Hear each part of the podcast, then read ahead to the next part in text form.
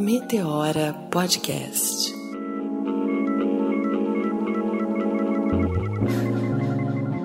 Lidar o dia de hoje, o amanhã só pertence a Deus, a vida é louca. Deixa eu falar pra você, tudo, tudo, tudo vai, tudo é fácil, irmão. Logo mais vamos arrebentar no mundão.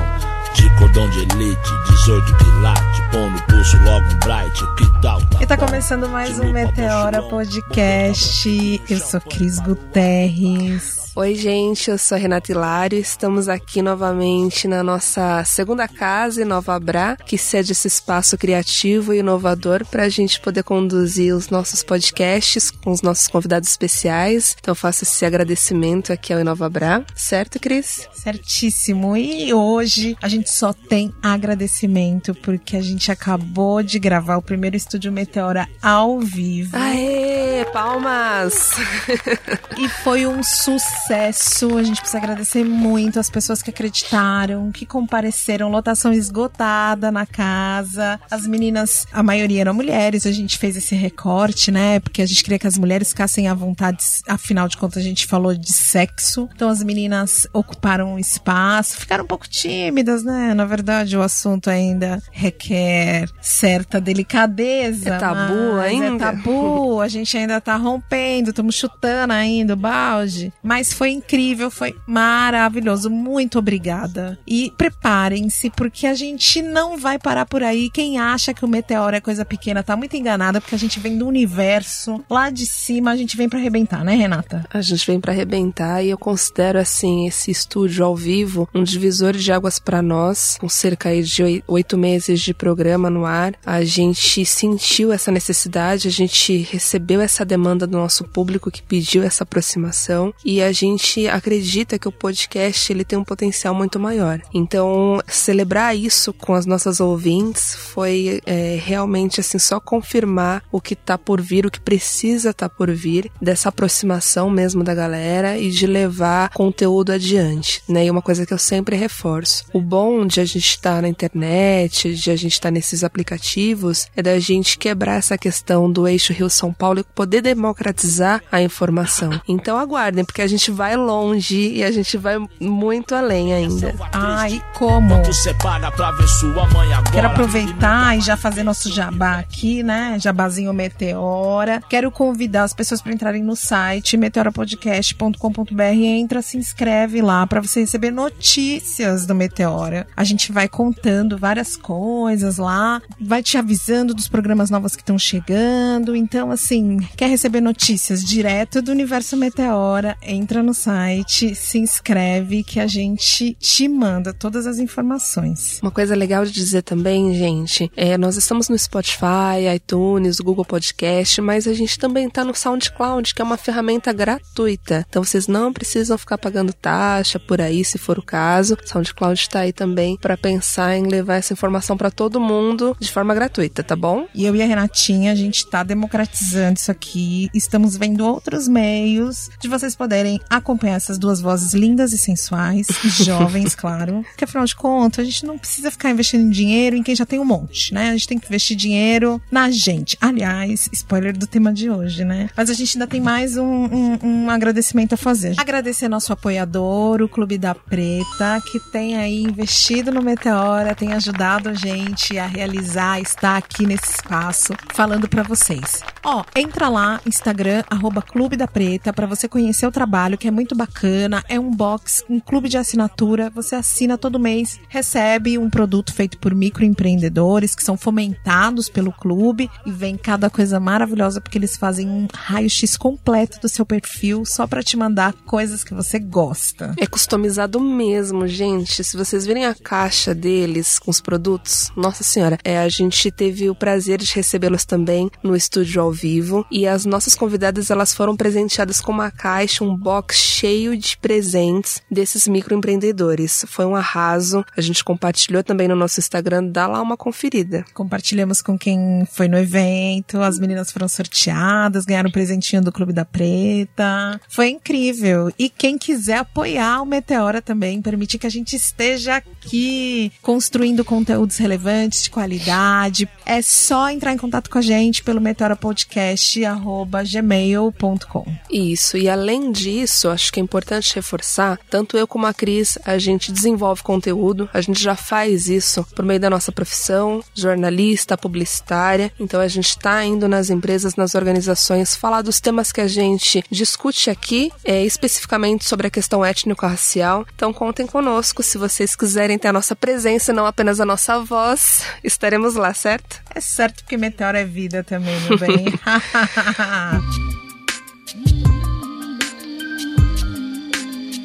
Bora começar Ó, esse programa? Agora que a gente já fez nosso jabá, e jabá tem a ver com dinheiro, entendeu? Eu quero falar de dinheiro. Hoje eu vim pra falar de dinheiro. Hoje eu tô que tô, Renata. Eu quero falar de grana. Ainda mais que as pessoas acham, não associam a minha imagem com dinheiro. Então tem uma convidada super especial aqui. Como a gente gosta, a gente gosta que ela se apresente. Por favor, se apresente, Gabriela. Bem-vinda! É, meu nome é Gabriela Mendes Chaves. Eu sou economista pela PUC São Paulo.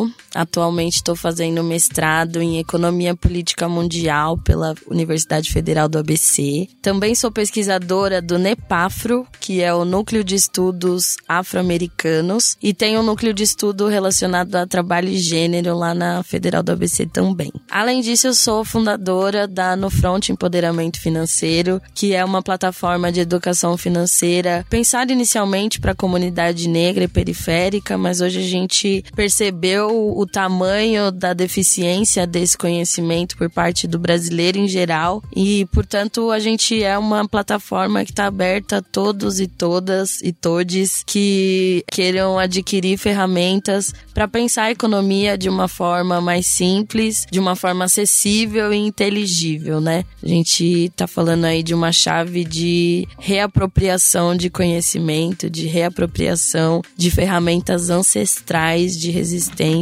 e de prosperidade. Essa sou eu. A No Front, ela recentemente foi convidada pela Universidade de Michigan para ir para os Estados Unidos. A gente está muito feliz com esse convite e para essa para essa empreitada dar certo, a gente está trabalhando na pré-venda do nosso curso online. Então, quem quiser ajudar a gente e ainda por cima adquirir um conhecimento, acesse a plataforma e aí vocês conseguem adquirir conhecimento de educação financeira que é algo muito importante para todo mundo, e também é, ajudar aí uma organização autônoma de mulheres negras que está pensando a educação financeira e a economia numa perspectiva de gerar autonomia para toda uma comunidade. Nossa, fiquei até emocionada com esse currículo.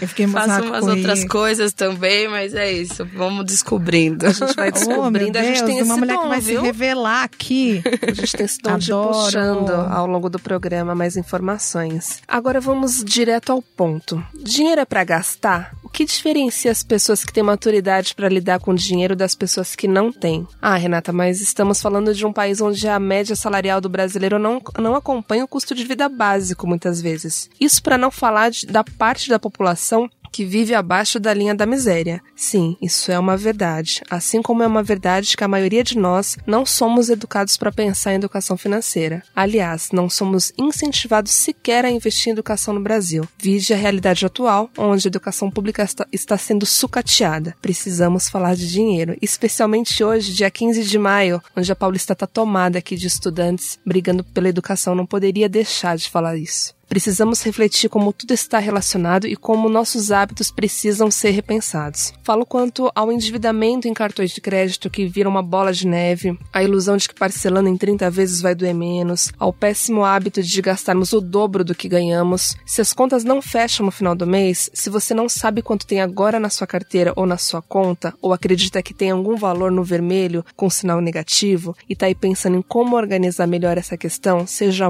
com muito ou com pouco, bem-vindo ao Meteora Podcast. Hoje será o tema central do nosso programa. Certo, Cris? Certíssimo, porque eu sou essa que tá aí com medo de eu não sei quanto que tem na minha carteira. Será que eu tenho um dinheirinho pra levar vocês pra tomar um sorvete na saída? Ai, eu tô com fome já. Ai, meu Deus, nem me fale. Ó, vou começar provocando a Gabi. Dinheiro traz ou não traz felicidade, coração?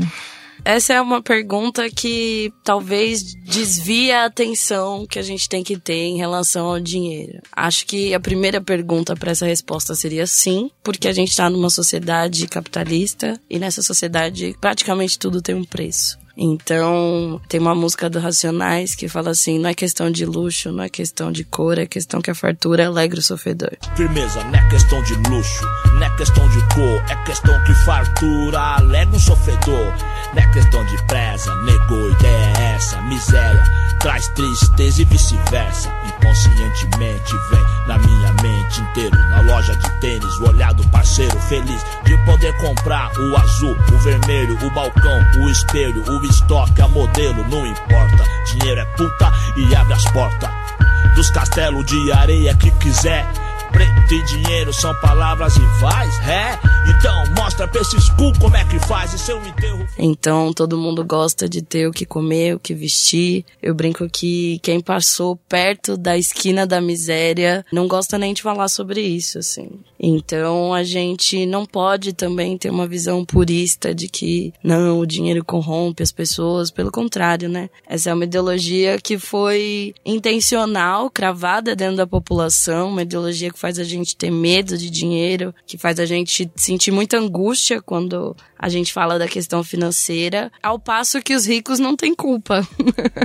Eu tava ontem mesmo conversando, a ostentação de uma pessoa rica, ela sempre foi vista como algo natural. Então, uma pessoa rica andando de helicóptero é tranquilo, mas quando os meninos do funk colocam um helicóptero no meio da comunidade, colocam drone, colocam carros caros, aí vira um choque social. Mas peraí, tem gente que anda de helicóptero na Paulista todo dia e a gente não vê nenhum problema nisso. Por que que quando esse helicóptero sai de um contexto como o dos Jardins e da Paulista, por que que ele gera tanto incômodo, né? Porque a gente tá falando aí de figuras que historicamente foram desassociadas da questão financeira. A gente tá falando falando de um próprio modo de funcionamento da economia que privilegia poucos, que produz a riqueza de poucas pessoas. E tudo isso eu acho que compõe uma ideologia que faz a gente ter medo do dinheiro. A gente tem o dinheiro como um vetor de muita angústia, de muita frustração quando o dinheiro, na verdade, ele é um meio. Ele é um meio, a gente não pode achar que o dinheiro é o princípio nem o fim. Ele é apenas um meio para que a gente consiga ter as coisas numa sociedade onde tudo tem preço. Acho que é um pouco isso. Eu tô aqui te ouvindo, Gabi, pensando nas diferentes realidades que a gente tem no país, né? Então tem pessoas que trabalham, que têm a sua renda fixa, é, e aí, bem ou não, conseguem administrar, muitas não. Eu falo, vou falar minha experiência pessoal. Eu, por muito tempo, eu, eu não pensava na questão financeira. Ah, eu recebia meu salário e gastava, sei lá, com o que vinha na cabeça, não me organizava para isso. Aí já faz uns anos que eu comecei a fazer uma coisa básica, assim, planilha, sabe? Me organizar isso isso melhorou muito. Então eu coloco tudo que eu preciso pagar naquele mês, se possível também acrescento o que, que foi excedido, isso tem me ajudado a me organizar. Mas eu tô falando de uma situação de privilégio, né? Porque eu sou uma pessoa que eu tenho um trabalho, sim, tenho uma fonte de renda, é, mas a, não é a realidade de muitos, às vezes que estão num trabalho informal, né? Não tem aquele é, valor exato todo mês, pode ter mês que vai faltar dinheiro pro leite, né? Dinheiro para outras questões, e também de outra parte da população que está desempregada. E aí, é, como que a gente pode, de repente, trazer aqui para o programa de pensar por essas perspectivas e de como auxiliar essa galera a começar a falar de dinheiro, pensar com seriedade, de forma estratégica, o dinheiro? Bom, eu acho que o primeiro passo é o desenvolvimento de um instrumental que consiga acessar o repertório das pessoas de fato. É muito difícil virar para um trabalhador que trabalha 14, 15 horas por dia e pedir para ele fazer um fluxo de caixa e colocar na planilha a resposta para uma série de coisas que são muito além de uma série da planilha. Então, acho que o primeiro ponto é a gente partir de um diagnóstico da realidade. É muito interessante ver a comunidade comunidade negra engajada na discussão do black money, mas ao mesmo tempo a gente não pode perder de vista que a gente ainda é 67% das, dos profissionais informais, que a gente ainda é 68% dos empregados domésticos. Então, por mais que a gente esteja nesse momento da representatividade, nesse momento de superexposição, a gente precisa também partir de um diagnóstico concreto de um país que tem 13 milhões de desempregados e tem uma renda caindo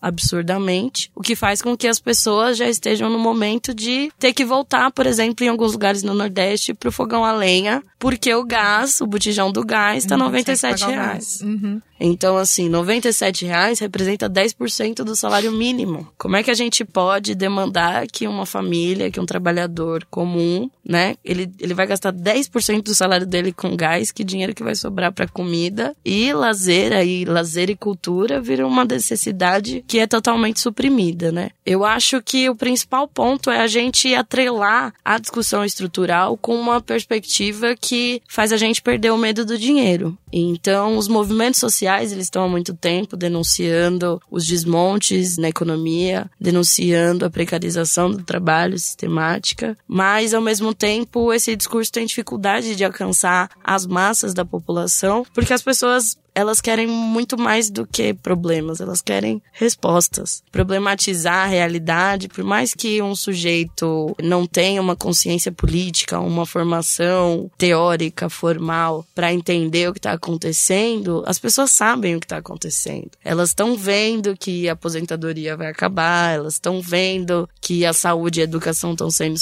sucateadas. Então, tem uma questão aí também que as pessoas querem menos problemas e mais respostas. E eu acho que o primeiro ponto é a gente conseguir de fato construir uma, um diálogo, construir uma interface que acesse a realidade das pessoas. Não adianta nada eu tentar trazer conceitos de economia com fórmulas difíceis num país onde a população, maior parte da população, não sabe calcular percentual. A gente não sabe calcular porque a gente tem uma matemática muito defasada. A gente não sabe calcular parcelamento, a gente não sabe calcular juros. Não consegue entender como funcionam os juros de um cartão de crédito. Exato, mas é importante também trazer essa perspectiva de que esse conhecimento, por mais que ele seja hoje restrito a uma parcela muito pequena da população, ele é um conhecimento passível de ser traduzido para milhares de pessoas. Eu acredito nisso e é por isso que eu trabalhei, trabalho na No Front, né, que é uma plataforma voltada para a educação financeira inclusiva, e a gente desenvolveu uma metodologia que utiliza músicas de rap para ensinar finanças. Eu lembro que esse questionamento partiu de quando eu trabalhava numa grande empresa do mercado financeiro, e eu logo no começo, na minha, na minha entrada nessa empresa, eu descobri que a empresa tinha três vezes o valor do PIB do Brasil em ativos financeiros. E aí eu falei, gente, isso não é possível, eu não, eu não conseguia contar quantos zeros tinha naquela expressão numérica. E fazendo o caminho de voltar para casa, né? O, a trajetória do, do estudante negro periférico de vir pro centro estudar, voltar para casa à noite e voltar para casa e ver as pessoas muito endividadas, muito perdidas no cartão de crédito, fazendo absurdos financeiros em troca de um respiro de 15 dias. E aí eu falei, como é que eu posso trazer o que eu tô aprendendo na faculdade na época, que eu tô aprendendo aqui nesse mercado, de forma a apresentar outras possibilidades de lidar com o dinheiro, de ver o dinheiro. E fui percebendo que era uma questão muito sensível, assim. A gente, nossa maior fonte de informação do brasileiro em relação ao dinheiro é o gerente do banco. Então, assim. Que tá ali, pra, que tá ali muitas vezes sendo pressionado pela instituição para te vender inúmeros serviços que você não precisa e que não te dão rentabilidade real. Muito pelo contrário, muitas vezes são serviços que vão tirar seu dinheiro do que te dá Uhum. seu dinheiro. Ou então é o Jornal Nacional. Eu, quando a gente tava, eu tava aqui lendo, trabalhando essa pauta, eu fiquei lembrando da minha infância, de como que eu, eu- o que que eu via de falar de dinheiro, sabe? E aí eu lembrava que lá em casa a gente assistia Jornal Nacional, porque a gente, meu pai acreditava que a gente tinha que ser informado, então essa informação era Jornal Nacional. E aí era o Cid Moreira falando de taxa Selic. Isso era, é, isso era a informação que a gente tinha. Tipo, ah, juros talvez sejam mais leves porque caiu a taxa Selic, tá, mas isso significa o quê? A gente fala que é uma economia quase mimética. Subiu, caiu, subiu, caiu. Tá bom, mas o que isso significa? Tá. Pra mim, isso faz o quê de diferença no final do mês? É, então, assim, pouco tempo atrás, menos de um, dois anos atrás, a inflação era o grande problema do Brasil. E entrar nas casas das pessoas e acabar com tudo. E hoje você praticamente não vê a grande mídia falando da inflação e tampouco refletindo sobre qual que é o preço dessa inflação ter caído. Então, a gente quer, a gente prefere uma inflação alta, mas as pessoas tendo emprego para comprar as coisas, ou a gente aceita uma inflação baixa a um custo de 3 milhões de pessoas sem ter emprego, sem ter uma forma de colocar comida no prato, né? E esses conceitos econômicos, eles são mascarados mesmo para a grande massa da população não entender. Então, é sintomático e é uma questão de poder que esse conhecimento fique restrito na mão de meia dúzia de pessoas aqui na Paulista e não chegue nas periferias, no lugar onde a grande massa está exercitando as suas vidas, né? Porque o capitalismo ele consegue fazer essa diferenciação entre o que é econômico e o que é político. E aí nessa brincadeira a gente acha que a gente não precisa articular essas duas esferas da vida, ou que são duas esferas da vida que a gente pode de certa forma ficar alienado e que tá tudo bem, né? quando é muito importante a gente se instrumentalizar para conseguir incidir, porque a falta de conhecimento é um dos fatores que mais tem empobrecido as pessoas. Assim. O endividamento do brasileiro é algo absurdo. Vamos voltar quando você fala da No Front, uhum. aproveitar que você já trouxe aí essa sua iniciativa brilhante, que eu sei que vai falar muito dessa questão da falta de conhecimento. A gente tá encantada, a Renata é apaixonada por rap, na hora que você falou, ela até brilhou os olhos, assim. a, pergunta tá, a pergunta tava aqui, ó, entalada. A pergunta, Rê. Eu quero entender essa metodologia aí com rap, como é isso, como as pessoas que estão nos ouvindo e têm essa dificuldade, muito ou pouca, eu também tenho, faço parte desse time, é, de como lidar com dinheiro e como que isso pode ser de fácil entendimento. Aí você falou dessa metodologia, como que é o No Front se aproxima dessas pessoas? Primeiramente, eu já sou uma fã também do, do Racionais e do rap nacional. Primeiro show da minha vida, eu tinha seis anos e foi do Racionais. Uau! Então eu cresci muito é, reverenciando o trabalho deles. E eu acho que os Racionais, eles cumprem um papel histórico que é de, pela primeira vez na, na cultura da,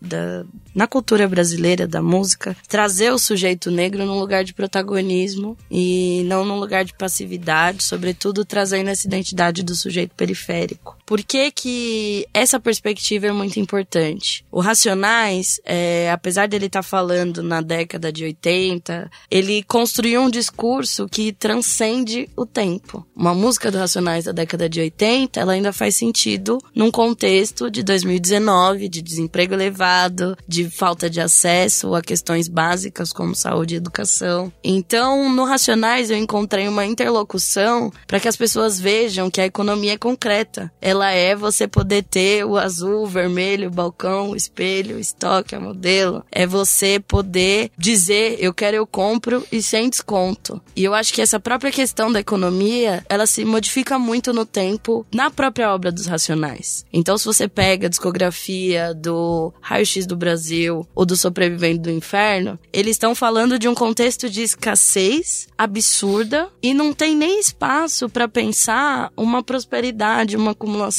porque eles estão falando de um contexto de miséria, né? Tem entrevistas dos Racionais que o próprio Brown fala que ele detesta ouvir os discos dessa época porque lembram para ele tempos muito difíceis. Mas o Brasil mudou. A gente tá falando aí de algumas transformações que por mais que não tenham sido estruturais, elas mudaram a inserção, se não a inserção completa, mudaram algumas formas de inserção do negro na sociedade. Então hoje a gente tem aqui três mulheres negras formadas na Paulista fazendo uma divulgação em grande escala para muita gente no Brasil e no mundo, né? O Racionais, ele, eu acho que na obra dele fica perceptível quanto eles também passaram por esse processo. Então se você pega a discografia do Nada Como Um Dia Após o Outro, já há uma série de músicas e de falas que vem num sentido de falar, sim, queremos também tratar de dinheiro. É, vi uma entrevista do Racionais na Red Bull que o Mano Brown falou: Nossa, as pessoas falaram que a gente era playboy por a gente ter colocado uma garrafa de champanhe na capa do disco, quando na verdade elas não estão nem entendendo sobre o que, que a gente tá falando. Mas o esse disco Nada Dia como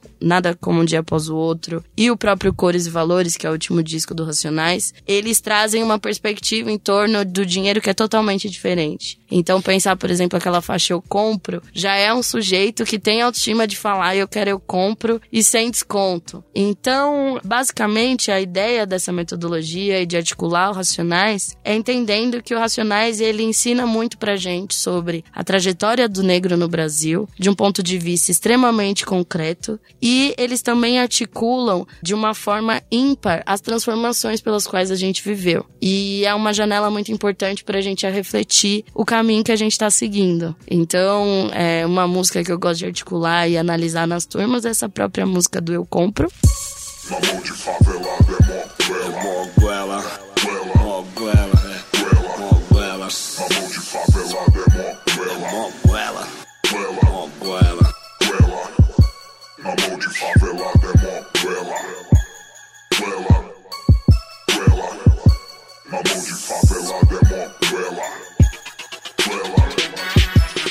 Olha só aquele shopping, que da hora. Com os moleque na frente pedindo esmola. Em pé no chão, mal vestido, sem comer. Será que alguns que estão ali irão vencer? Minha ambição tá na pista, pode ir pra que eu encosto. BM branca e preta, M3 com as rodas cinza eu gosto. Os negros chato num rolê de Mercedes. Apenas dois, três, quatro é foda, poucos vezes. Que seu sonho de ter a Firebird vermelha. Rap só CBR, um Ave Max, um AP, R8 GT ou uma Porsche Carreira. Pô num pulso Zenith, um Patek Felipe, um pingente de ouro com diamante e safira. No pescoço um cordão, os bico vê não acredita. Que o neguinho sem pai, quem insiste pode até chegar. Entrar na loja, ver uma nave zero aí dizer: Eu quero, eu compro e sem desconto. À vista, mesmo podendo pagar, tenha certeza que vão desconfiar. Pois a cisma é disfarçada há muitos séculos. Não aceita seu status, nem sua cor. onde o sujeito fala, né, cordão, que grid, os panos de grife. Ao mesmo tempo que o eu lírico dessa música, ele fica quase que de uma forma automatizada comprando. Ele perde a autonomia dele de ser humano e ele só compra, compra, compra, compra, compra. Então, acho que de alguma forma é muito importante a gente parar para ouvir esse material, parar para refletir sobre essas trajetórias, para entender de fato o que que significa falar de um consumo periférico, de um consumo de black money, de pink money, de todo esse fomento da cultura que não é branca, heterossexual, padrão, mas de alguma forma de todos esses excluídos da economia. A economia ela tem uma cara muito bem delimitada e é muito importante que novos atores, novos sujeitos, de novos referenciais se coloquem para tentar pensar essas questões. Nossa, que aula. e aí, Gabi, além desse papel educativo, né, vocês têm treinamentos em grupos, também tem atendimentos individualizados, né, customizados. Eu queria que você contasse um pouquinho mais para as pessoas entenderem como que elas podem se aprofundar nessa questão da, da educação financeira. Ah, será que a Gabi vai me ensinar, sei lá, a montar uma planilha ou no meu planejamento eu vou levar para ela qual é a minha realidade hoje, o X que eu ganho por mês e ela vai me ensinar, me ajudar a como desenvolver isso? É, é, existe também essa, esse tipo de consultoria? Sim, a gente está trabalhando hoje é, no pilar da educação e da consultoria. Então, no pilar da educação, a gente está aplicando os cursos presenciais e oficinas. A gente tem experiências muito legais. Por exemplo, no ano passado teve uma turma que uma senhora fez essa turma. E aí, no final da turma, ela pegou e falou assim: Eu preciso dessa turma para minha família. E aí ela fechou o salão de festas do condomínio dela e reuniu o sobrinho, o neto, todo mundo e falou: vamos aprender isso porque é importante pra gente se organizar como um todo. Não adianta eu me organizar sozinha e a minha volta, os meus irmãos, meus sobrinhos ficam me pedindo dinheiro toda hora. O poder exemplo, do compartilhamento, né? né? Que é, incrível. Então a gente trabalha com as turmas presenciais, essas turmas são itinerantes, a gente tá em São Paulo há um ano, já fomos pro Rio, agora temos uma turma no Rio, que vai ser no fim de maio. E a gente tá desenvolvendo a plataforma online, que vai ficar pronta em breve também. Então vai dar para as pessoas que moram em outras cidades compartilharem esse conteúdo. Além disso, a gente tem uma consultoria que tem um formato quase que terapêutico, porque falar de dinheiro, por mais que seja falar de economia, também é falar muito de psicologia. E aí, nesse acompanhamento, a gente vai basicamente fazer um trabalho de estruturação da vida e de um planejamento financeiro que seja sob medida, né? Cada um tem uma trajetória, cada um tem aqui um, um, um sonho e até mesmo um repertório familiar que vai te colocar de formas muito diferentes no jogo, né? Então a gente faz esse trabalho é, de uma forma individual, mas a gente acredita que a forma coletiva, as formas coletivas, elas são formas de transformação muito potentes. A gente acredita numa transformação. Essa questão do dinheiro, ela não pode ser discutida do ponto de vista individual. Uhum. Ela precisa ser discutida do ponto de vista comunitário, ela precisa ser discutida do ponto de vista coletivo mesmo, para que a gente consiga fazer uma mudança efetiva. Porque meia dúzia de pessoas ricas, a gente já tem, a história já provou isso. Então não é uma questão de ter meia dúzia de pessoas com dinheiro, é uma questão de, pela base, transformar a forma como as pessoas lidam com esse recurso que está presente na vida de todo mundo, né? Uhum. Ô, Gabi, e como é que eu faço para ter acesso a um treinamento do No Front? Você pode acessar pelo Instagram, arroba.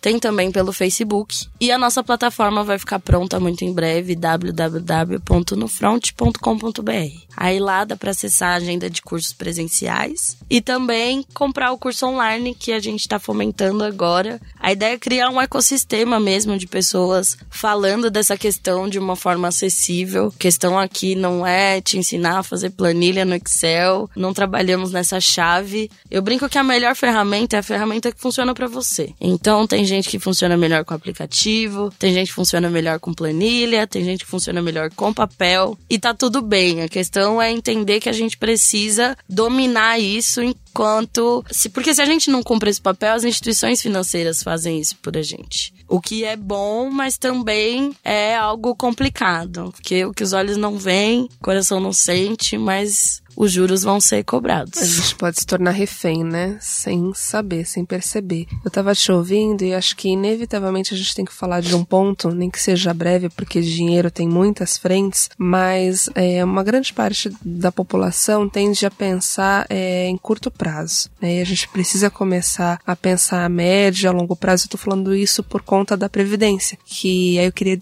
assim, ouvir sua perspectiva sobre essa reforma e como a gente precisa começar a se planejar. Porque hoje, por exemplo, eu vejo os meus pais, a minha avó, eles ainda são de uma geração que conseguiram, entre aspas, este, este benefício, mas eu não sei se quando chegar na minha época eu vou poder contar com isso e como que vai ser. É, e lembrando que enquanto a gente ainda é ativo e está no mercado de trabalho, a gente ainda consegue muitas vezes ter acesso a uma saúde privada, a, outra questão, a outras questões do, do tipo, né? Mas a partir do momento que você pede esse benefício e aí a classe média brasileira, ela muitas vezes só desperta quando ela sai, né, do, do mercado de trabalho e aí vê que não vai ter condições de pagar um plano de saúde de mil reais, vai ter que ir pro SUS, se tiver o SUS ainda, então porque é, a gente tem que começar a pensar a longo prazo, ainda mais nessa situação do país. Queria que você trouxesse essa perspectiva. Eu vejo essa perspectiva é, em dois pilares. De um lado é uma análise geral, que é pensar que o estado de, de bem-estar social no Brasil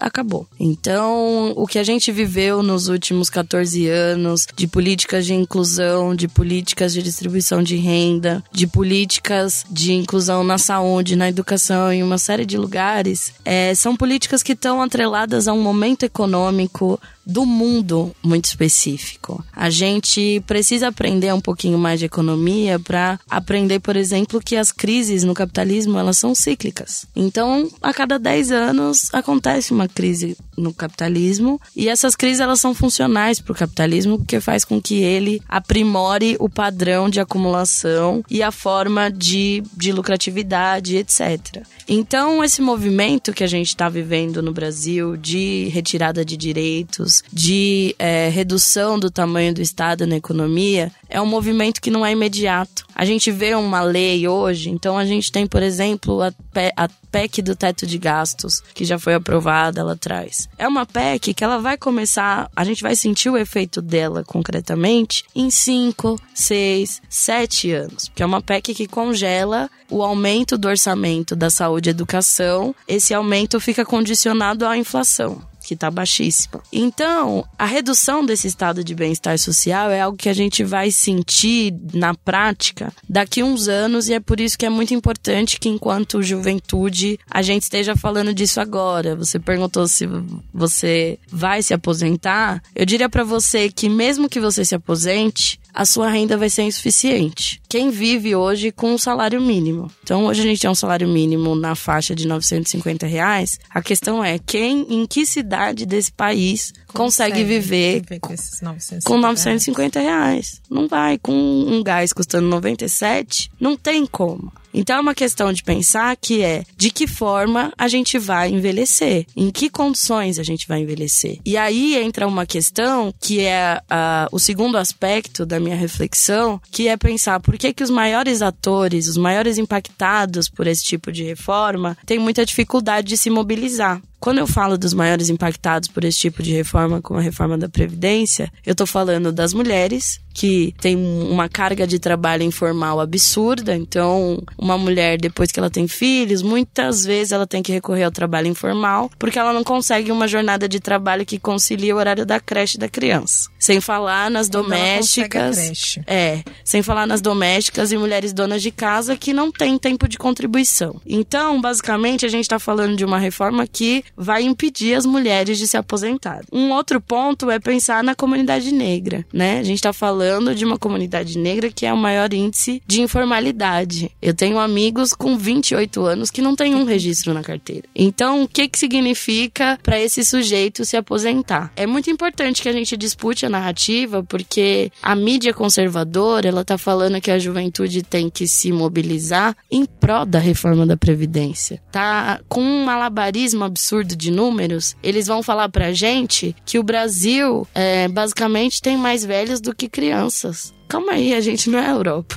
A nossa pirâmide etária, ela não tá invertida como a grande mídia tá falando, entendeu? A gente tem uma questão muito séria, sobretudo do jornalismo econômico, que é uma manipulação de conceitos absurda. Eles não explicam pra pessoa ou pra população o que que tá acontecendo de fato. Eles querem jogar um número e fazer você acreditar nele. A questão da reforma da Previdência é que a última reforma trabalhista que a gente fez, ela diminuiu a base de arrecadação. O número de pessoas com carteira registrada caiu. Se tem menos pessoas com carteira registrada, é óbvio que a arrecadação vai diminuir. E se a arrecadação vai diminuir, o sistema tem um grande problema. Só que ao invés da gente ir para um caminho de gerar emprego, a gente está indo para um caminho de diminuir o emprego, né? Então, não é uma chave liberal de salve-se quem puder, cada um por si. O que a No Front propõe é justamente uma agenda de fortalecimento coletivo e econômico. A ideia é que a gente, de forma coletiva e autônoma, consiga pensar em soluções para que o envelhecimento sem dignidade não seja um, uma profecia, e sim é uma ameaça real, mas que a gente tem capacidade e ferramenta que os nossos pais e avós não tinham para a gente contornar isso. Assim. Então, é uma situação muito preocupante. A gente precisa sim se mobilizar em torno disso. Precisamos nos articular e, e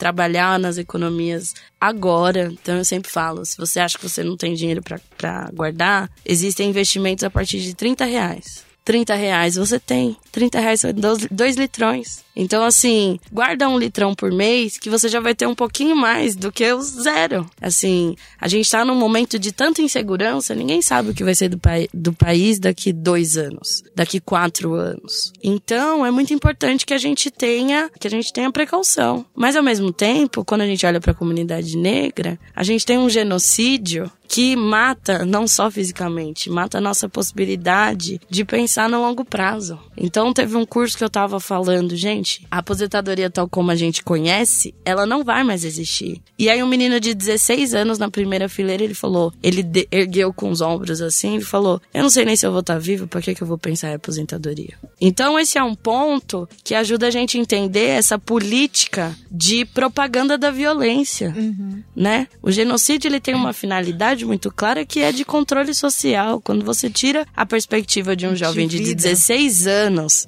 dele se ver envelhecendo, que tipo de sociedade que você está construindo? É uma sociedade que não vai lutar pelo direito, ela não vai lutar pela essa mudança ela não vai, ela vai preferir comprar o litrão, que aliás está ali para nos entorpecer. Exato. Tá ali justamente para ter esse papel, né? Taca cachaça no povo, a gente prende todo mundo por vadiagem e vamos vivendo, vamos levando assim desse jeito, né? Exato. Mas eu acredito assim que a possibilidade de transformação, ela tá nas ferramentas que a gente adquiriu. Então, a tecnologia, as novas gerações, elas têm ferramentas de comunicar em massa. Assim, essa transformação no ensino superior gerou esses quadros que não estavam no jogo antes, né? Uma mulher preta economista, uma publicitária, outra jornalista. Eu sempre gosto de pensar o que, que a gente faz com aquilo que fizeram da gente. E a gente conseguiu de alguma forma, sobretudo as mulheres negras conseguiram aproveitar um pouquinho das pequenas brechas que surgiram nesses últimos anos para se qualificar, para avançar e para trazer o debate de uma forma mais qualificada. batom foi vista com o Joe, malhando na praça, sabote não convoca no som a paz dos irmãos de toda quebrada. Sabotagem, mano, anise, eu vejo diabólico, fico, analiso, um branco e um preto unido. Resposta ficar ridículo. Vejo confisco, mundo submisso eu adquiro alívio. Paz para os meus filhos na decente. Atenciosamente eu sigo em frente, tipo assim. Regenerado, delinquente lá do Brooklyn. Não sou um mas tenho sim os pitbull por mim. Sei que até lá, liberdade já. Voltando pra quebrada, né? Eu tava te ouvindo falar assim. Eu tenho uma facilidade de fazer amizades com jovens, jovens, né? Tenho 34 anos. Eu tenho alguns amigos bem jovens mesmo, na faixa dos 18, 20 anos, é, nas comunidades. E eu adoro ouvi-los, assim, porque eu aprendo muito. Então, essa questão do empreendedorismo, dessa informalidade e da criatividade, assim, como eles criam situações para poder viver nesse mundo, assim, isso tá é, muito forte, né? De criarem seus próprios negócios. E aí eu queria que você comentasse um pouco, Gabi, você que está mais próxima dessa realidade, sobre esses bancos comunitários, sobre essas alternativas, como que a, os bairros, né? Como que a periferia está se movimentando? Se isso é positivo ou não? Se esse é o caminho, né? Então, fugindo aqui dessa, dessa realidade da classe média, como que a, a periferia está se organizando? As tecnologias sociais pretas, que até é um termo que a Erika Malonguinho ama usar e que eu tenho muito acordo com esse termo, elas não são novidade. Então, assim, desde 1500, as tecnologias sociais pretas existem, elas funcionam numa perspectiva da gente viabilizar a nossa vida aqui. Dá um jeito, né? Dá um jeito. Então, eu acho que tem uma dimensão que é: a gente precisa olhar para com cuidado nas comemorações que a gente faz em torno desse empreendedorismo periférico, porque existe uma massa muito grande de pessoas que está na esfera da sobrevivência. A gente não está falando de uma inovação de um empreendedorismo baseado em inovação, muitas vezes, mas muitas vezes a gente está falando da esfera da circulação de mercadorias, a pessoa comprar algo mais barato, vender mais caro e etc. Então, esse é um ponto que eu sempre chamo atenção, porque eu acho que a gente não pode nomear o desemprego de outras coisas. Ao mesmo tempo, as tecnologias sociais que sempre existiram, elas se perpetuam e se ressignificam. Então, existe um movimento muito forte de produtores periféricos nas mais diversas áreas, que eu acho que a gente precisa refletir conjuntamente é sobre os setores que a gente está trabalhando, que ainda estão muito ligados à moda e à alimentação. A gente precisa expandir o nosso leque de, de empresas para outros setores também, mas é, a gente tem experiências no ramo das finanças, por exemplo, que são muito interessantes. Então, tem a startup da Conta Black, tem a Ubuntu Finanças, tem os próprios bancos comunitários, o Banco Solano Trindade, ele é um exemplo incrível de articulação comunitária. Então, é um banco que funciona ali no Jardim Maria Sampaio, perto do Capão Redondo. Ele criou basicamente uma moeda local e com essa moeda esse banco ele consegue emprestar dinheiro para os moradores da comunidade gastarem dentro da comunidade. o que é um aspecto muito importante porque não só movimenta a economia e cria a possibilidade de famílias se financiarem, mas também aumenta as vendas dos estabelecimentos locais. Então, é, são experiências muito interessantes de fomento dessa cultura. É um conceito que eles estão chamando muito de economia criativa, que basicamente é uma tradição, é, mas é uma tradição que se ressignifica e por se ressignificar, vai, a gente tem outros nomes. Mas são experiências muito interessantes e não à toa que muitas grandes empresas estão de olho nesse tipo de tecnologia, né? O sujeito que ele está numa situação adversa, ele é, vai desenvolver mecanismos criativos de solucionar um problema que ele tem. Então, se eu tenho uma goteira e eu não tenho dinheiro para comprar cano, mas eu tenho uma garrafa PET. Eu já vi um menino em Manaus que fez um helicóptero de brinquedo com pilha que, que é a necessidade e a criatividade do sujeito, né? Mas a gente precisa ficar esperto para que a gente se, se apondere desse, de, dessa riqueza produzida. Ao mesmo tempo que é, o empreendedorismo negro, periférico e das mulheres está em pauta, a apropriação também. Então, tem muitos conglomerados econômicos interessados em se apropriar dessas tecnologias, dessas sociais produzidas. E nem um pouco interessados em apoiar esse desenvolvimento. Porque hum. a Fernanda e o Sérgio, por exemplo, que, que são os responsáveis pela conta Black, né, pela fintech, a gente conversa muito. E a Fernanda tem uma dificuldade imensa de conseguir financiamento pelo fato de ser negra. E ela fala: eu tive que colocar uma pessoa branca na equipe porque muitas vezes eu não sou nem recebida numa reunião. E quando sou recebida, a pessoa fala com a pessoa branca que trabalha pra gente e não fala comigo e com o Sérgio, que somos os criadores da ideia. Sim, é... até hoje eu sou uma mulher negra de 24 anos. É uma não criança. Não sei se vocês acharam a minha idade em algum lugar. Então as pessoas. Essa carinha de baby entrega.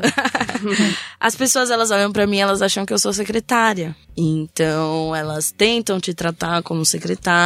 E é algo que a gente tem que tomar muito cuidado, porque tem muitas empresas se aponderando de um discurso de ah, diversidade importa, mas quando a gente fala de comparecer financeiramente, Ai, elas querem te pagar com. Não tem o budget para a diversidade. Não tem o budget, mas para lucrar em cima da diversidade pode. Então, peraí. Quer trocar por espelhinho, não tem dá, algo né? errado, não exatamente. Dá. É, eu, eu falo que, assim, o trabalho gratuito negro, ele já é histórico. Então, como você quer que eu trabalhe de graça para você, né? É quando a gente começa a cobrar, vira um problema. Nossa, mas aí você vai cobrar pra... Sabe? Essa é uma pauta, assim, que constantemente eu tenho batido na tecla. É, a maioria das minhas amigas, assim, negras especialmente, elas já têm defendido muito isso. Elas estão à frente nesse, nesse cenário, porque também foram vítimas desses contratos ingratos, para não falar outra, outra palavra. É, mas tem muita gente que tá resistindo ainda, sabe? E eu acho que a gente precisa mais do que nunca reconhecer o nosso valor. Isso é o nosso capital intelectual. A gente não pode é, dar de graça, né? Por que dar de graça, né? Especialmente para empresas, para organizações. Elas vão fazer uso do nosso conhecimento de qual forma, né? De qual maneira? Porque a gente tem históricos de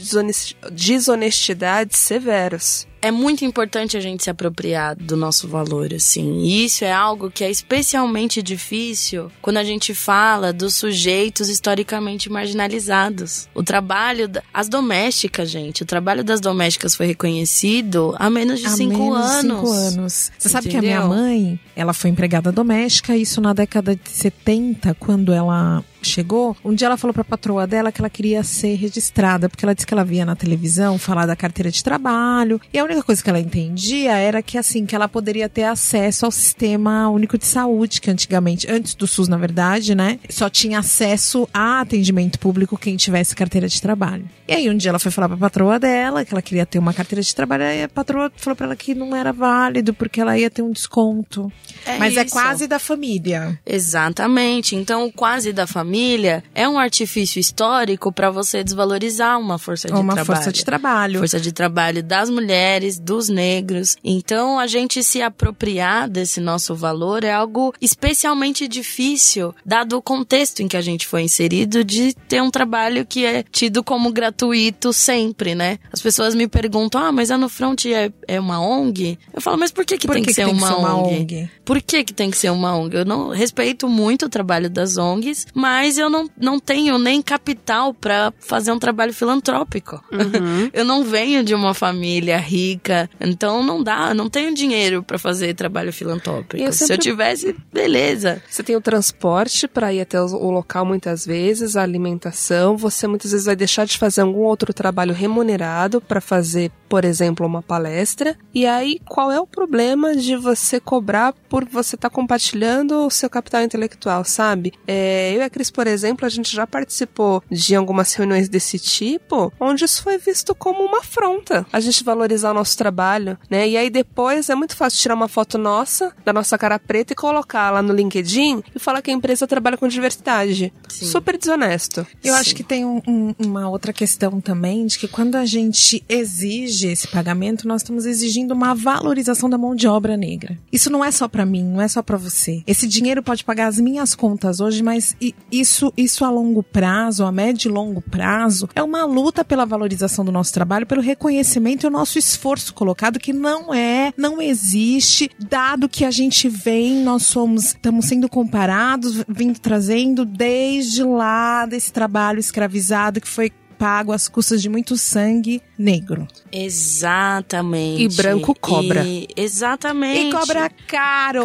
Então, isso que você falou da valorização do trabalho, de pensar o quanto que uma ação individual ela reverbera coletivamente. Então, se eu aceito palestrar de graça, muitas vezes eu vou estar dificultando que outras pessoas cobrem. E se eu cobro, eu já consigo estabelecer às vezes um valor mínimo para que outros profissionais que vão vir consigam ter uma remuneração mínima, né, da Mínima. Porque a gente tá falando no fundo do mínimo. E esse aqui é um ponto muito importante. Quando a gente coloca a diversidade num lugar do, do incrível e do, do, do, do excepcional, a gente perde de vista que a gente tá falando de um mínimo. Uma remuneração igual por trabalho igual é algo que é princípio do capitalismo liberal. Então, quando a gente reivindica receber o mesmo pelo mesmo trabalho, a gente está pautando um valor que é o de igualdade. E isso faz parte das violências sutis da dominação racial. Sabe outra coisa que faz parte das violências sutis da dominação racial? Essa coisa de que preto e dinheiro não se atraem, já que a gente falou de racionais, né? É muito engraçado. Preto começou a ganhar dinheiro, ai, agora é metido, é snob. E eu falo isso, vou trazer um exemplo real.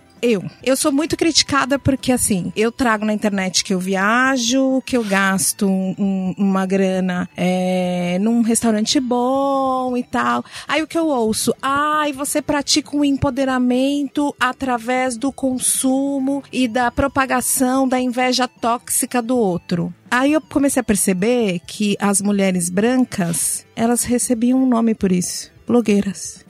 Influencers digitais. Mas eu era a metida, a- aquela que estava propagando a inveja tóxica.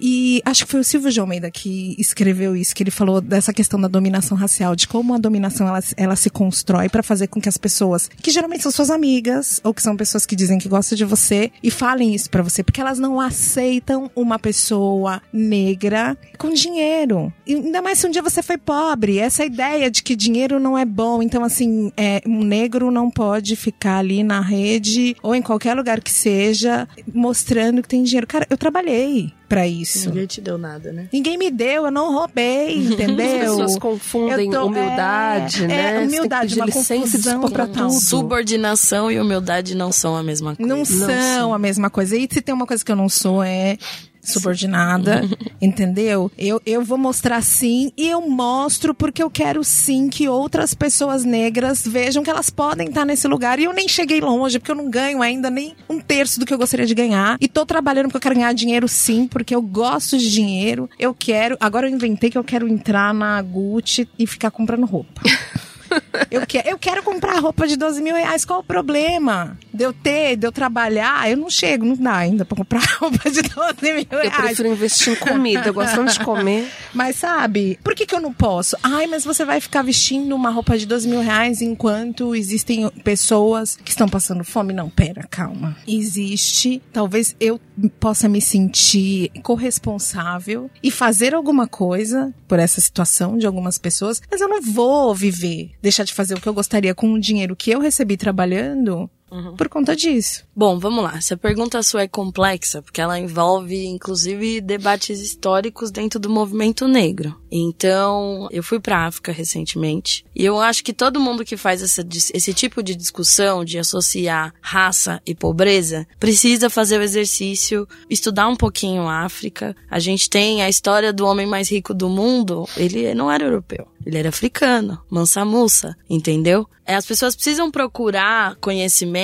sobre a nossa história para entender que nós somos o povo do sol. Nosso destino não é a miséria. Eu gosto muito do Emicida também, porque ele questiona por que, que você acha mais problemático o meu terno de 15 mil reais do que um morador de rua preto. A gente passa todo dia por moradores de rua e achei isso ok, tranquilo, mas a gente se problematiza e se incomoda muito quando a Beyoncé fala que adora o advanced dress dela, né? Quando ela fala, quando ela mostra a coleção de tênis dela, quando ela mostra a cobertura dela em Nova York. É, são imagens que pro inconsciente e pro consciente de uma sociedade racista incomodam muito mais do que as imagens da pobreza de uma comunidade com esgoto a céu aberto. A gente tem, por mais que a gente esteja numa cidade, num país maravilhoso, a maior, a maior parte das pessoas não tem acesso a saneamento básico. Então eu acho que esse aspecto da dessa visão que não consegue associar negritude de riqueza é de um racismo muito erudito, muito arcaico,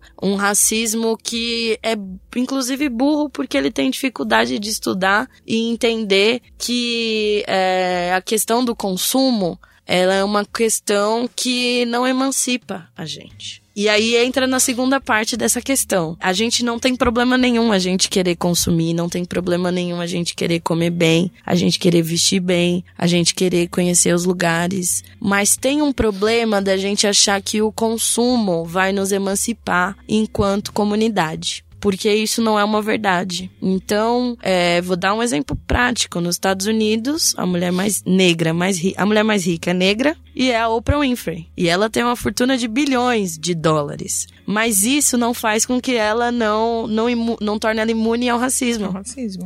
Uhum. Então, vira e mexe, a gente tem notícias da grande mídia da Oprah Winfrey sofrendo racismo. Eu acho que é um exemplo muito importante para a gente entender que o consumo, ele não é algo que vai dissolver o racismo. Quando a gente tem dinheiro, um preto pobre favelado com dinheiro, ele não é tratado como um branco. Esse aqui é o ponto. Não se iludam. Né? Então, né? a gente precisa entender que sim, é importante ganhar dinheiro, sim, é importante viver bem. Nós somos o povo do sol, nós não somos condenados à pobreza e à miséria como a propaganda ideológica tentou convencer a gente. Mas a gente tem que ficar muito esperto em achar que é quando eu tenho o celular tal, quando eu tenho a roupa tal, eu pronto, consegui me libertar preto, me da estrutura racista, quando não é verdade. Se você tá com um bem que supostamente você não deveria estar, eles vão falar que você roubou, que o dinheiro não é seu, que você não tinha que estar tá aqui. Que foi o que já aconteceu com inúmeras pessoas, homens negros, querendo indo abrir seu carro Exato. importado no estacionamento, que apanharam de seguranças, é, violentamente agredidos, porque o cara nunca imaginou que ele fosse o dono desse carro. Nunca aceitou. Mas é por isso que eu defendo que mais do que olhar para a esfera do consumo, a gente precisa olhar para a esfera da produção. Então, mais do que eu querer consumir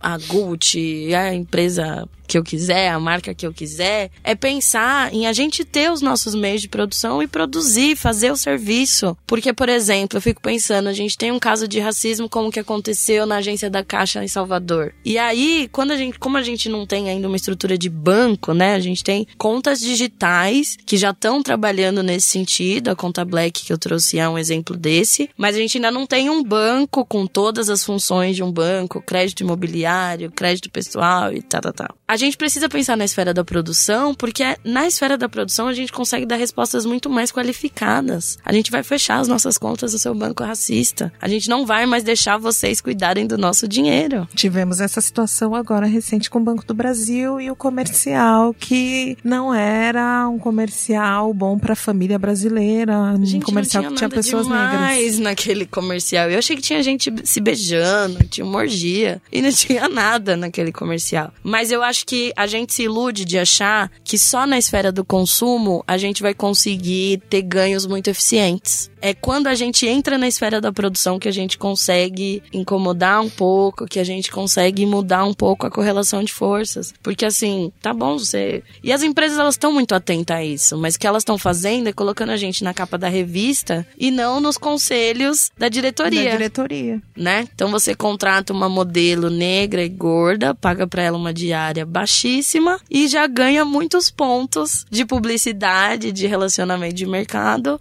como que se a sua empresa fosse de fato diversa. Então eu acho que a nossa conversa aqui, essa proposta, é uma proposta da gente pensar a economia como uma forma e um, e um instrumento de reconstrução, de reconstrução de um lugar social, de reconstrução de autoestima também, por que não? Porque como que você tem autoestima com a conta da, sua, da luz da sua casa para vencer, com gente te ligando de cobrança, que autoestima que você vai ter de acordar com a atendente do telemarketing te falando Te bom falando, dia. Bom dia, você tá devendo. Você começou a dever mil no cartão de crédito, hoje você já tá devendo cinco mil. Ah, 5 mil é pouco, você já tá devendo 10, porque a gente tem cartões de crédito que cobram 400% de juros ao ano. Então é, uma, é um assunto que a gente precisa de- perder o medo e a gente precisa enfiar o dedo na ferida pra limpar. Só assim. A gente já tá tendo que acabar e a tia tá mostrando o relógio. Eu tô assustada, cara. A gente nem começou, eu A ainda gente quero nem perguntar começou, né? sobre como que é o. como você cresceu em casa. Você cresceu falando de dinheiro? Isso era um assunto na sua casa? Como que eu vim parar discutindo essas coisas, né? Esse é um. Nem, nem é do como você veio parar. Queria saber mesmo como que foi essa sua relação de infância. Porque depois eu queria que a Renata falasse também. Porque Sim. dentro das nossas famílias negras, a maioria dos brasileiros não falam de dinheiro. Isso é muito real. E acho que dentro das nossas famílias negras, menos ainda, né? Então, como é que foi essa relação sua com o dinheiro dentro de casa? Você via seus pais preocupados em guardar alguma coisa de dinheiro? Eu acho que eu cresci vendo dinheiro como motivo de preocupação. A minha, se eu for pensar a primeira memória com dinheiro, eu lembro que com cinco anos eu tava tentando entender por que, que eu não podia ter a Barbie e só a Suzy. E eu não conseguia entender, porque que eu queria a Barbie, mas só tinha Suzy. Enfim, eu percebo que dentro das famílias negras, o dinheiro ele é um motivo de muita preocupação, de muita discussão, inclusive por diversas vezes e eu não tava por fora disso, mas eu sei que eu cresci com uma mãe capricorniana, muito determinada e ela sempre me falou assim: "A minha função como mãe é te vestir e te alimentar. Se você quer o tênis mais caro do que eu posso oferecer, você precisa trabalhar." Ela sempre me falou isso. Então, isso que eles chamam de espírito empreendedor é o que eu desenvolvo desde os seis anos. Porque eu já vendi geladinho, marmita, lingerie, cosmético, perfume. Eu já vendi tanta coisa porque eu cresci nessa de que pra eu ter alguma coisa eu vou precisar me virar. A coisa ela mudou um pouco quando eu consegui uma bolsa de estudos num colégio particular. E aí eu acessei realidades totalmente diferentes da minha. Então, tinham alunos na escola que nas férias iam para os Estados Unidos ou para a Europa. E foi ali que eu fui apresentada às desigualdades sociais, né, e econômicas. Então, desde então eu sempre fui bolsista onde eu estudei, e isso sempre deixou muito evidente a discrepância de realidade, né? Tem pessoas que ganham um carro quando elas vão para a universidade. E tem pessoas que ganham, não ganham nada, na verdade, ganham parabéns e, e precisam se trabalhar e se manter muito para trabalhar muito para se manter na universidade. Eu E às ti- vezes não ganham nem parabéns, porque a maneira como se estrutura a família e o, o que os pais aprenderam, o que eles trazem de aprendizado, não conseguem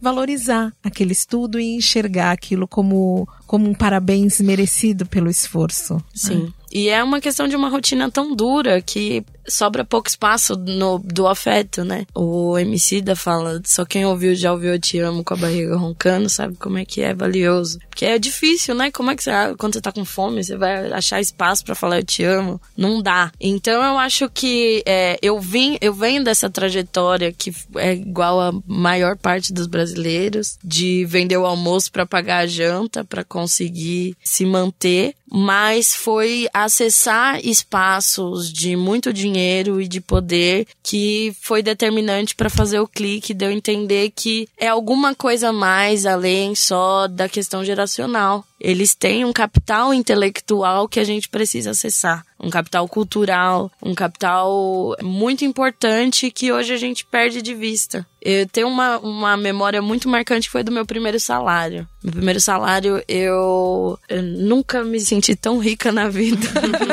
e Quantos anos você tinha? Eu tinha 15. 14 para 15. Você, qual foi seu primeiro emprego? Eu fui menor aprendiz numa empresa de cosmético. E aí eu saí da, do emprego, peguei o ônibus para ir pra escola e quando eu desci, eu passei ali pelo portal do Morumbi, que é a escola que eu tinha a bolsa era no Morumbi. E aí eu passei por lá, tinha um restaurante japonês. E eu olhei pro restaurante japonês e falei: é a minha chance.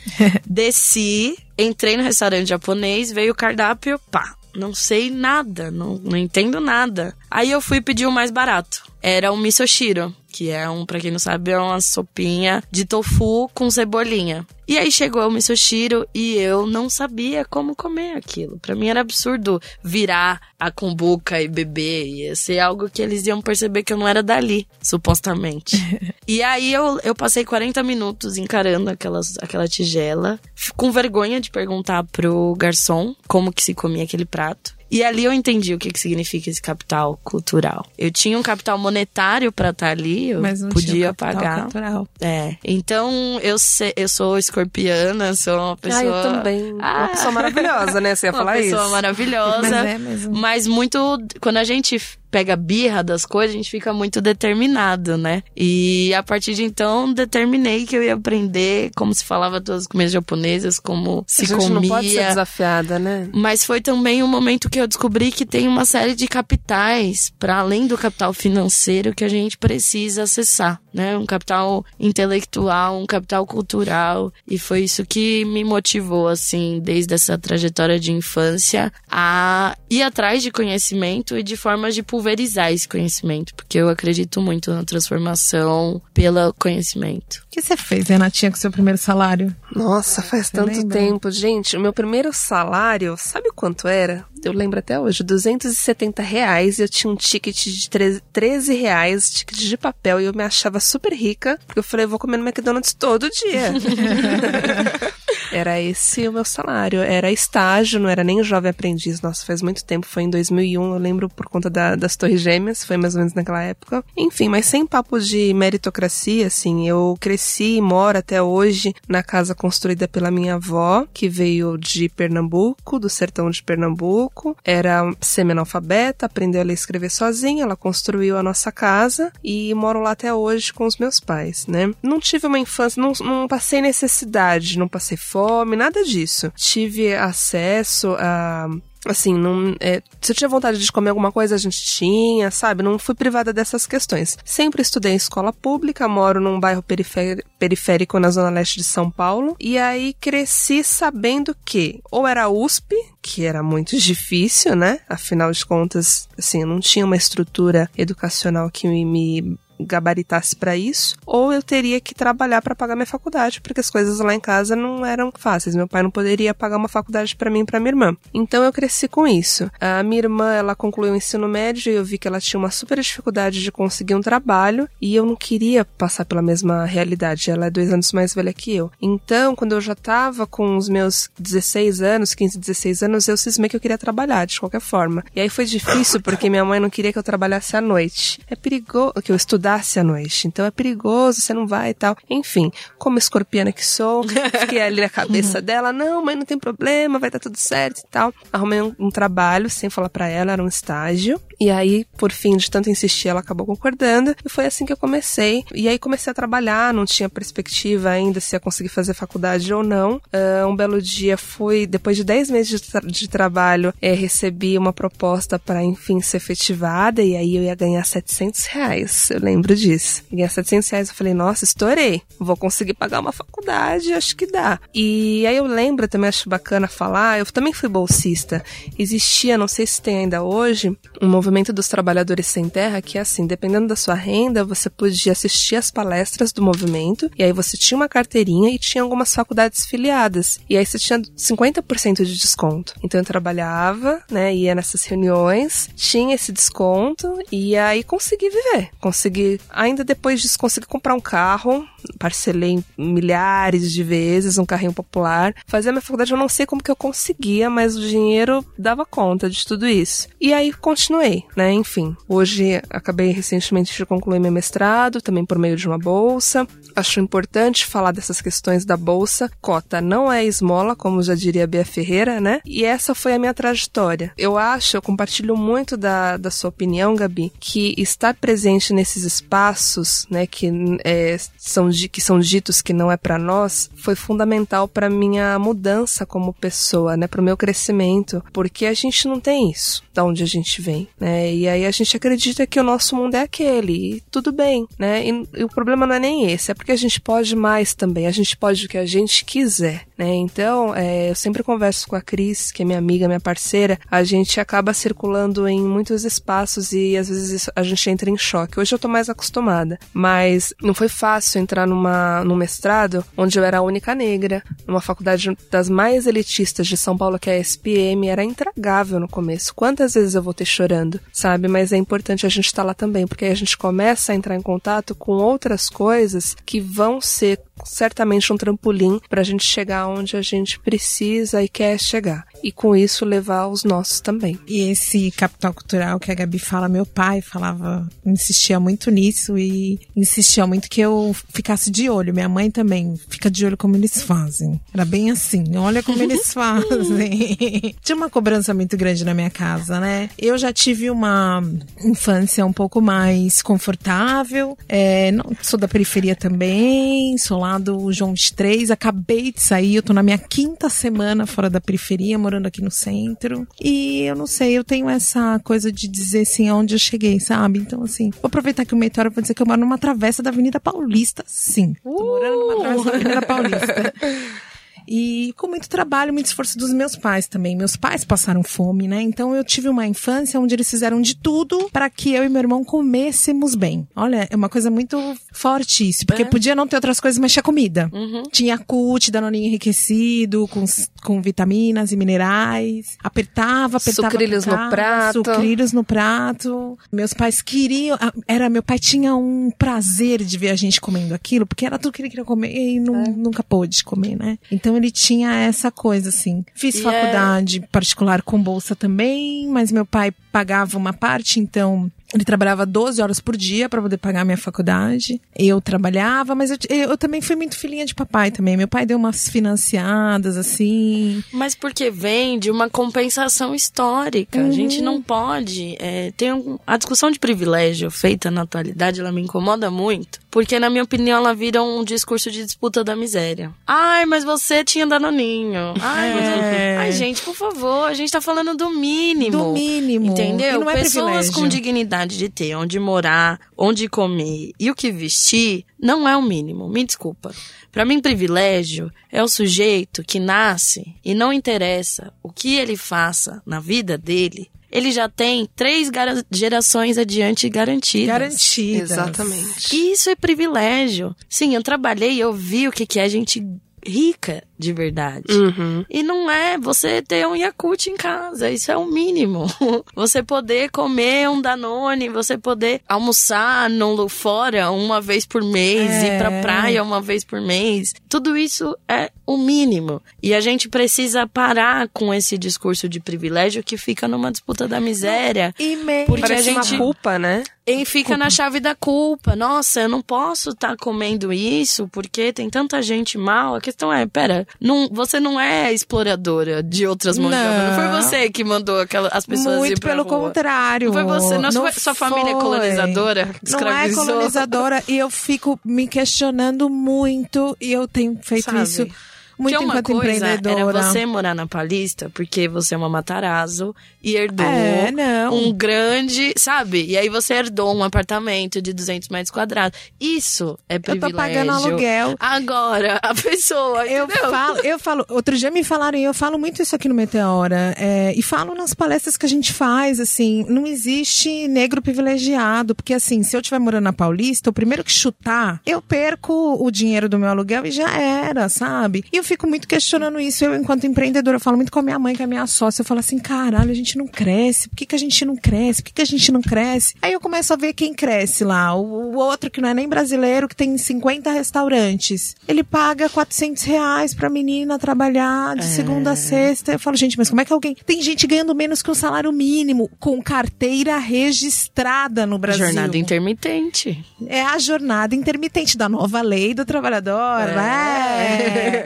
Aí o outro que tem 20 restaurantes, aí alguém vai procurar emprego lá comigo e tal. Ah, eu trabalhei lá no fulano, mas você não tem carteira assinada? Ele não registra. É. Porra, E os gringos, assim, eles estão percebendo a oportunidade de negócio. Se você vai, por exemplo, na favela do Vidigal, a quantidade de hotéis e restaurantes que são de gringos Ah, imenso. é imensa. Só é. Então, assim, Tão por que, que a ele costa pode brasileira, explorar a riqueza explorando da, a nossa da, da riqueza, favela? é. E um morador da favela que começa a empreender e dá um Não pouquinho pode. mais certo, tá errado. Tá errado, imagina. Né? Isso tem a ver com os valores racistas de como que a gente vê a riqueza. Vou nem falar do Rock in Rio que vai ter o palco favela.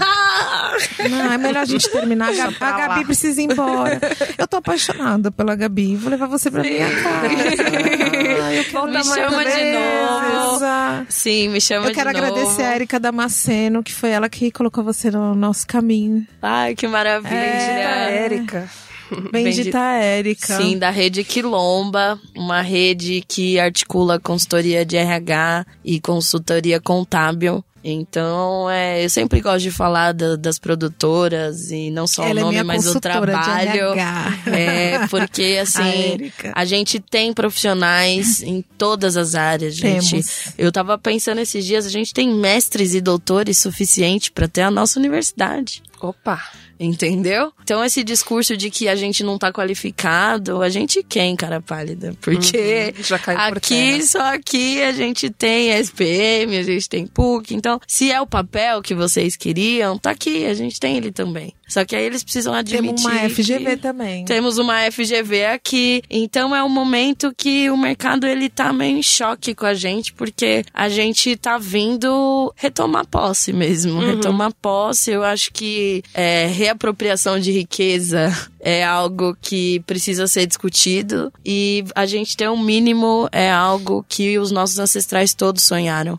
Sabe? Todos os nossos ancestrais sonharam para que a gente tivesse uma refeição Com de qualidade e eu me recuso a chamar isso de privilégio. Me recuso. Comer bem, assim, é o mínimo do mínimo do mínimo da dignidade humana. E a gente é, sim, a gente é humano, por mais que a sociedade racista tente falar que não. É pelos que vieram antes de nós, é por nós e pelas futuras gerações. E é e não é só por nós negros. É como a Nina Simone falava, a nossa luta, a minha luta é pela minha raça, a raça humana. É isso. E ponto, acabamos porque a Gabi tem que ir embora.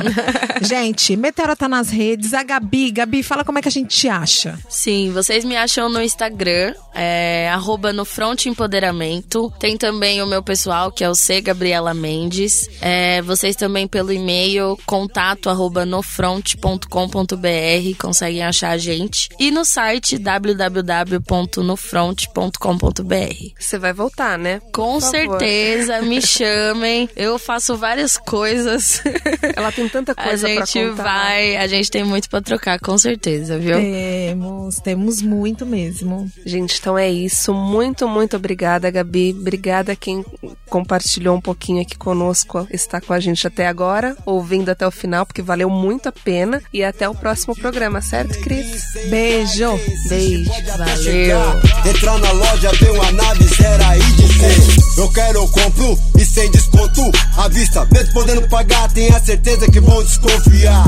Pois racismo é disfarçado há muitos séculos.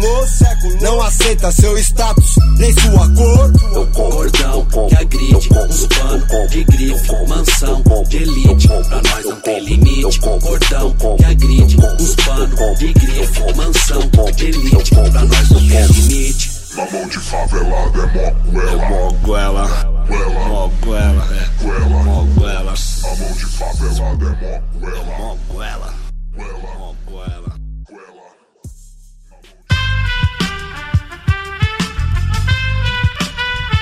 Este podcast foi editado por Aerolitos Edição Inteligente.